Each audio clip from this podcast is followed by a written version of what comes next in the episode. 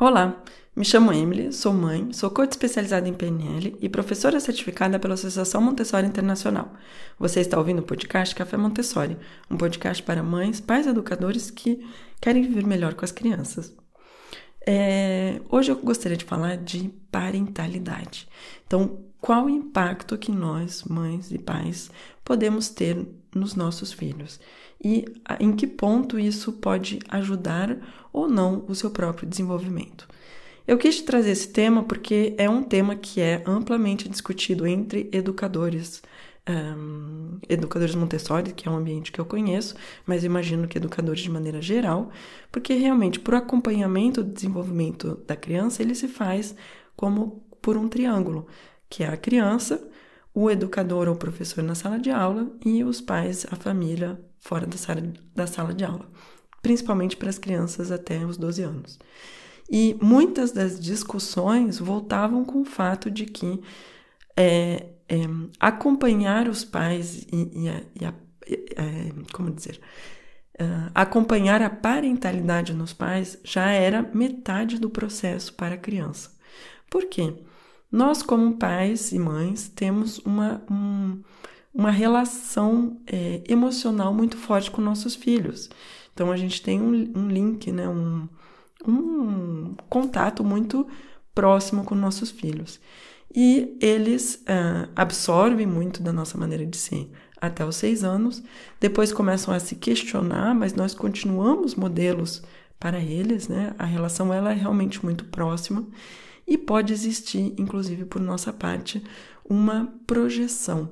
Então, nós começamos a ver nossos filhos e, e começamos não apenas a contribuir para o seu desenvolvimento, mas querer fazer de maneira que nossos filhos façam, por exemplo, o que a gente não fez, o que eles sejam o que nós uh, não conseguimos ser, ou que exista isso, essa, essa projeção. Eu não consegui e gostaria que meus filhos consigam. E esse ponto ele é, um, ele vem muito nas discussões entre educadores, porque às vezes a, a limitação e, e o obstáculo ao desenvolvimento vai vir exatamente desse ponto. Então, por exemplo, quando a criança está adquirindo a leitura, nós na sala de aula é, recomendando, recomendamos aos pais que conseguem ler de maneira tranquila, tranquila né? e uh, divertida com os filhos, de ler todas as noites.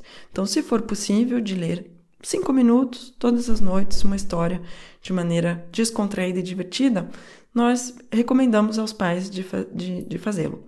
No entanto, se se tornar um momento é, de conflito, então se, se os pais tiverem uma expectativa alta que a criança leia bem, que ela leia mais rápido, ou que, que, estivermos corrigindo o tempo inteiro, ou então que venha aquela ansiedade, aquela frustração de que a criança, ao nosso olhar, não está fazendo aquilo suficientemente é rápido, de maneira suficientemente eficaz, nós educadores recomendamos aos pais de não ter esse momento de leitura, porque nossa emoção ela vai vir, infelizmente, ser uma barreira aprendizado da criança.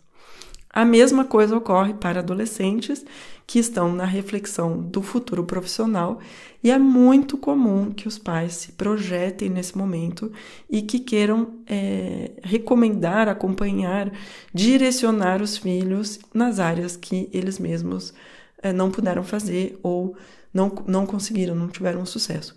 Ou então que tiveram sucesso e imaginam que sejam a única via possível, né? a única via em que a criança vai ter sucesso.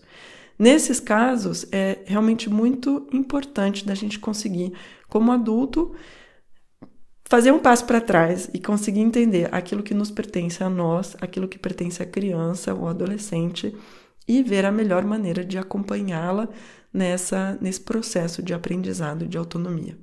Na verdade, sempre com essa confiança muito forte de que a criança tem as chaves do seu próprio desenvolvimento e nós num primeiro ponto, já vamos nos posicionar como não sendo obstáculos, e se conseguirmos, se nos prepararmos, se estudarmos, se entendermos as necessidades dela, vamos além, ajudando-a no seu desenvolvimento. Mas o primeiro ponto é realmente esse de não ser um obstáculo ao seu desenvolvimento.